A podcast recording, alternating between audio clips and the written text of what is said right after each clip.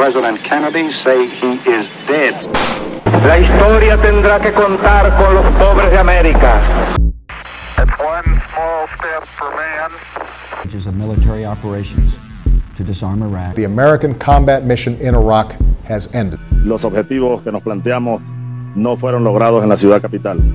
that COVID 19 can be characterized as a pandemic.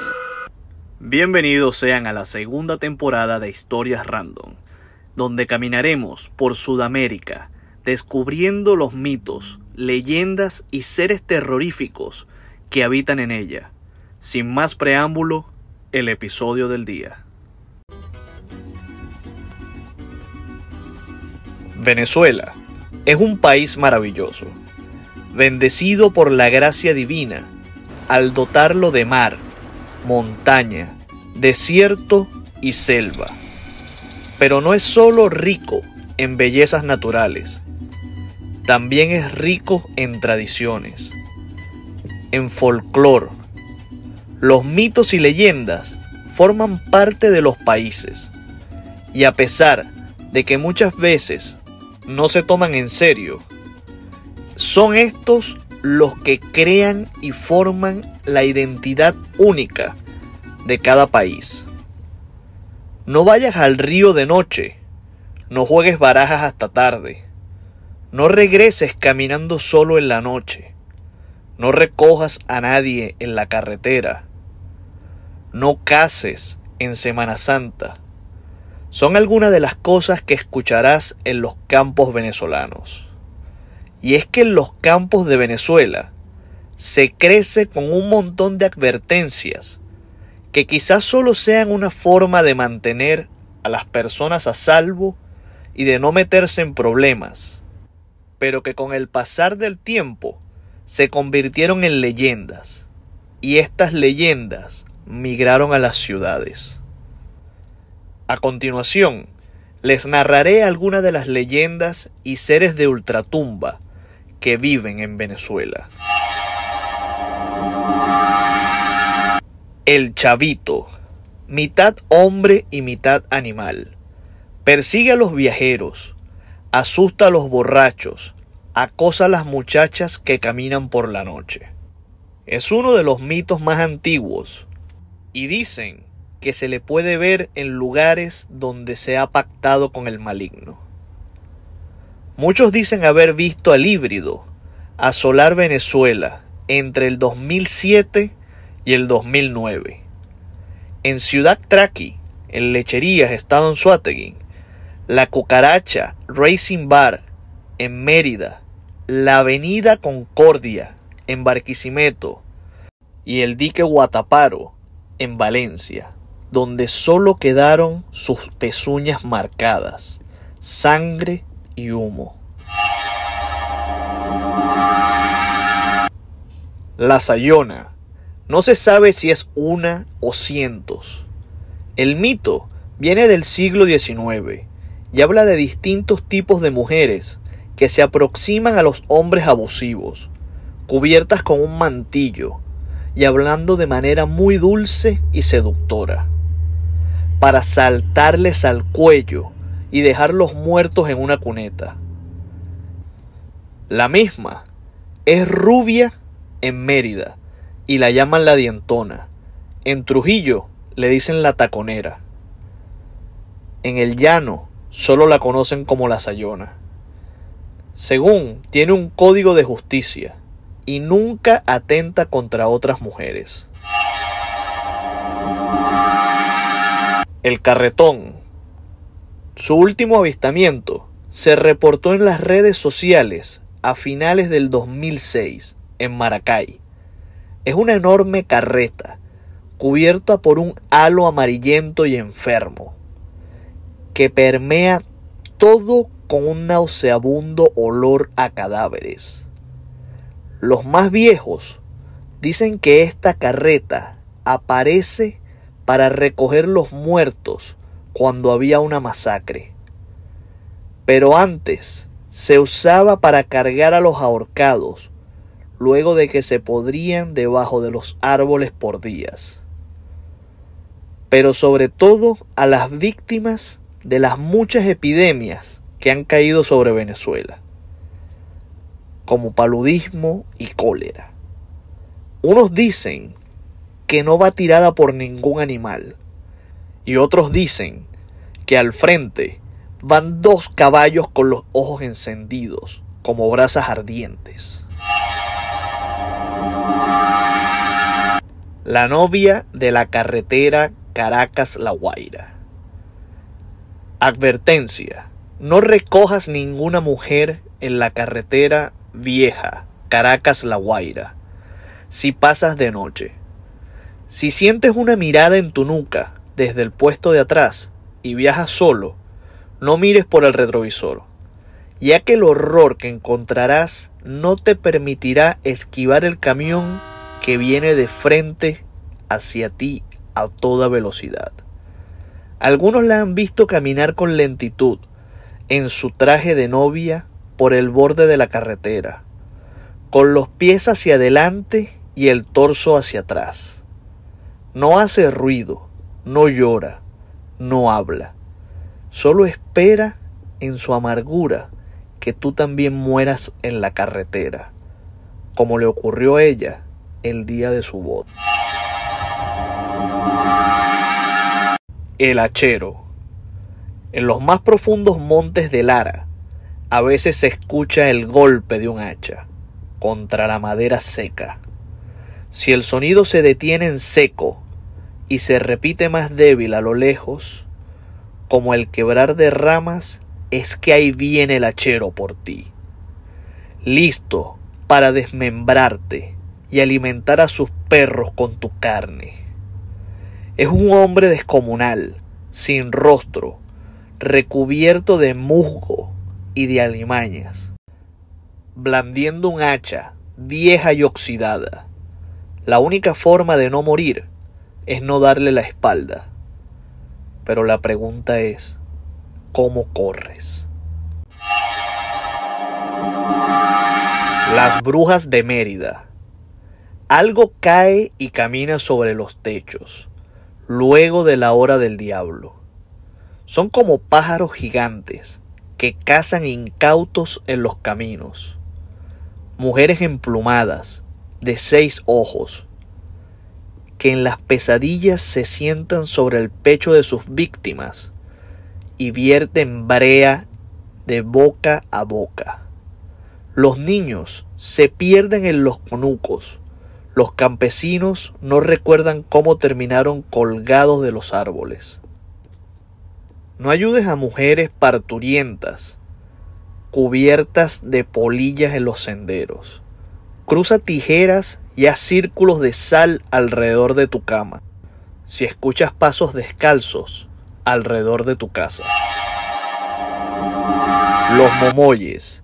Estos pequeños seres habitan cerca de las lagunas de la cordillera trujillana. Son espíritus antiguos que protegen a la naturaleza. Van vestidos con ruanas de lana y anchos sombreros que cubren del resplandor. Aunque no tienen su propio lenguaje, entienden idiomas humanos. Les gusta la fiesta y en San Juan suelen emborracharse cerca de las aldeas. Controlan los elementos y les gusta vengarse cuando te metes con ellos o los perturbas en las lagunas. Su último avistamiento fue en el año 2013, cuando alguien en el páramo aseguró capturar uno y tenerlo en su casa.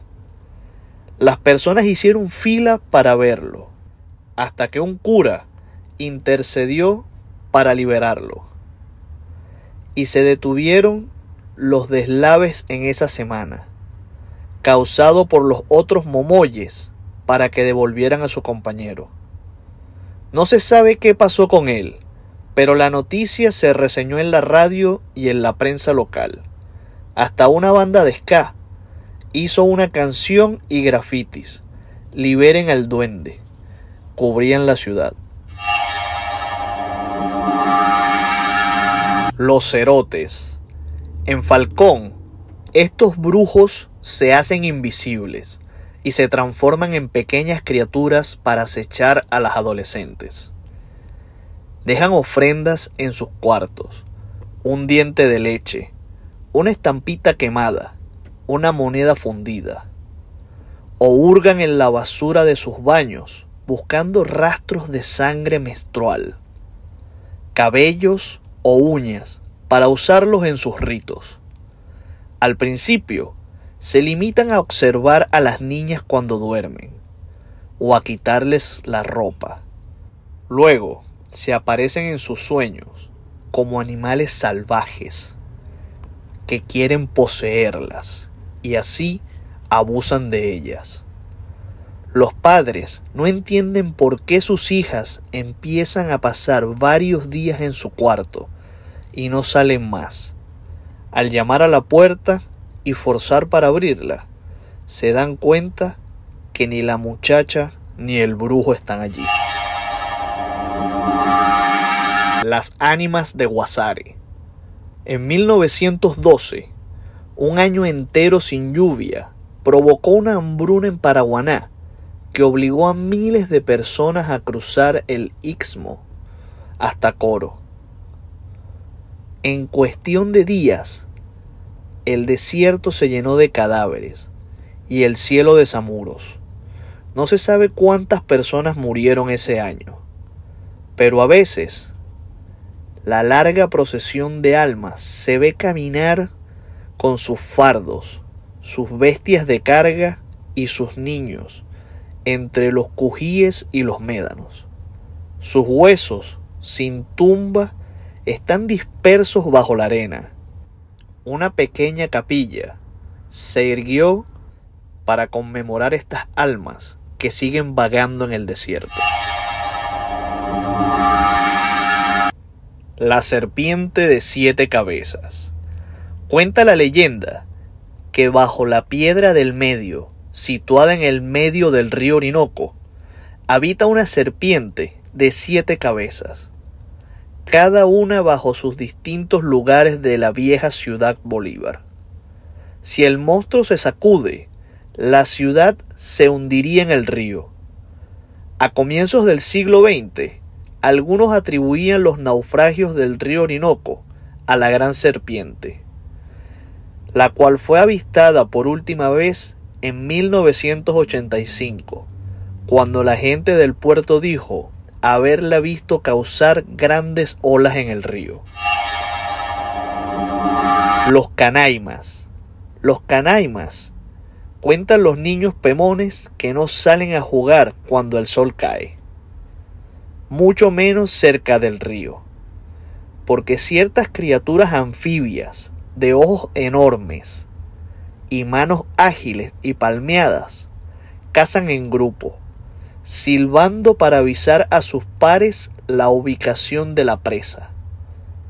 Arrastran todo lo que atrapan hasta el agua y allí lo devoran. Los chinamitos son niños de sombra que confunden a las personas, roban objetos de valor, asustan a los más pequeños proyectando sus siluetas, sus risas juguetonas son un eco en las noches costeñas, y sus ojos vacíos observan a los caminantes desde los árboles. Algunos habitan en casas abandonadas. El carey. Esta monstruosa tortuga de mar hunde a los peñeros y los aleja de las costas. Cuando los pescadores se obsesionan con atraparla al ver los destellos de su caparazón en la madrugada, pero quienes la han capturado cuentan que una vez en el bote, relamiéndose por la captura, se han de percatar que en su abdomen acorazado se siente el relieve de un rostro humano, como si tuviese un hombre atrapado adentro de su concha.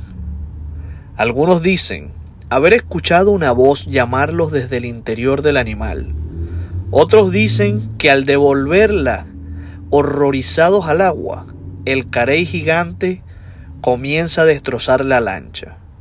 Otras leyendas dicen que quien la mata se convierte en tortuga. El Mapurangui. Este monstruo lo compartimos con Brasil. Se trata de una enorme y pesada bestia, peluda, que vive en lo profundo de la selva. La criptozoología especula que puede ser un Megatherius que sobrevivió a la extinción. Los indígenas la respetan y la veneran. No permiten que nadie los case. El gritón. Si vas a bañarte a un pozo con tus amigos, un día de semana, sin mucha gente, y llegas a escuchar una voz conocida que grita tu nombre, pero nadie ha movido sus labios, no respondas. El gritón es capaz de imitar la voz de cualquier persona y aprenderse sus nombres, para atraer a sus víctimas y así desaparecerlas. La única descripción que se tiene de este espanto es que en su rostro no hay más que una descomunal boca, una lengua purulosa. El ahorcado. Entre los árboles de cacao se ve una silueta en cunclillas, acechando cuando la luna está alta. El olor a carne pudriéndose alrededor es totalmente penetrante. Sientes que aún no te quita la vista de encima. Y cuando se te olvidan las oraciones y empiezas a correr, escuchas el restallar de una cuerda templándose desde una rama y el peso de un cuerpo cayendo, reventándose las vértebras del cuello y la tráquea. Con un nudo alrededor de la garganta, cae enfrente de ti y con horror ves que eres tú mismo, sin vida, con los ojos reventados y la sangre brotando de tu boca. El ahorcado es un espanto que te enfrenta a tu propia muerte.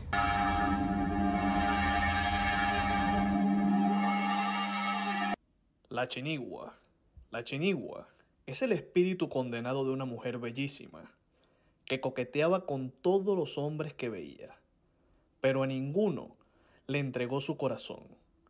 Cuando ella murió no fue recibida en el cielo y fue devuelta a la tierra para que se enamorara de verdad.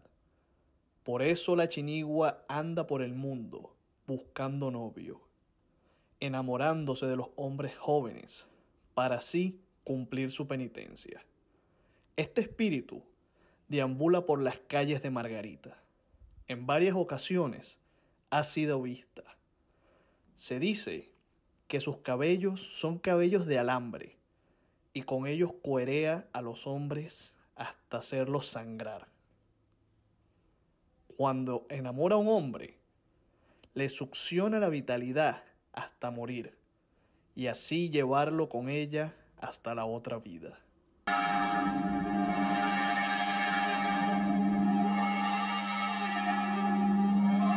Y ya para terminar, debemos cerrar con uno de los espantos que creo caracteriza más la región de los llanos venezolanos. El silbón. No hay un venezolano que no se paralice al escuchar su silbido diabólico e infernal. Que el silbón era un hijo que quería comer carne de venado.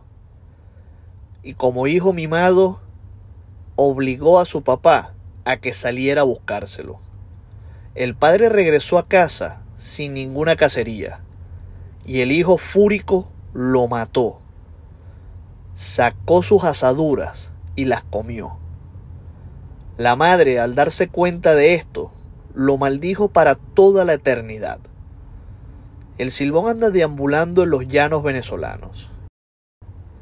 Persigue a los hombres parranderos que andan fuera de casa y que tienen malas intenciones.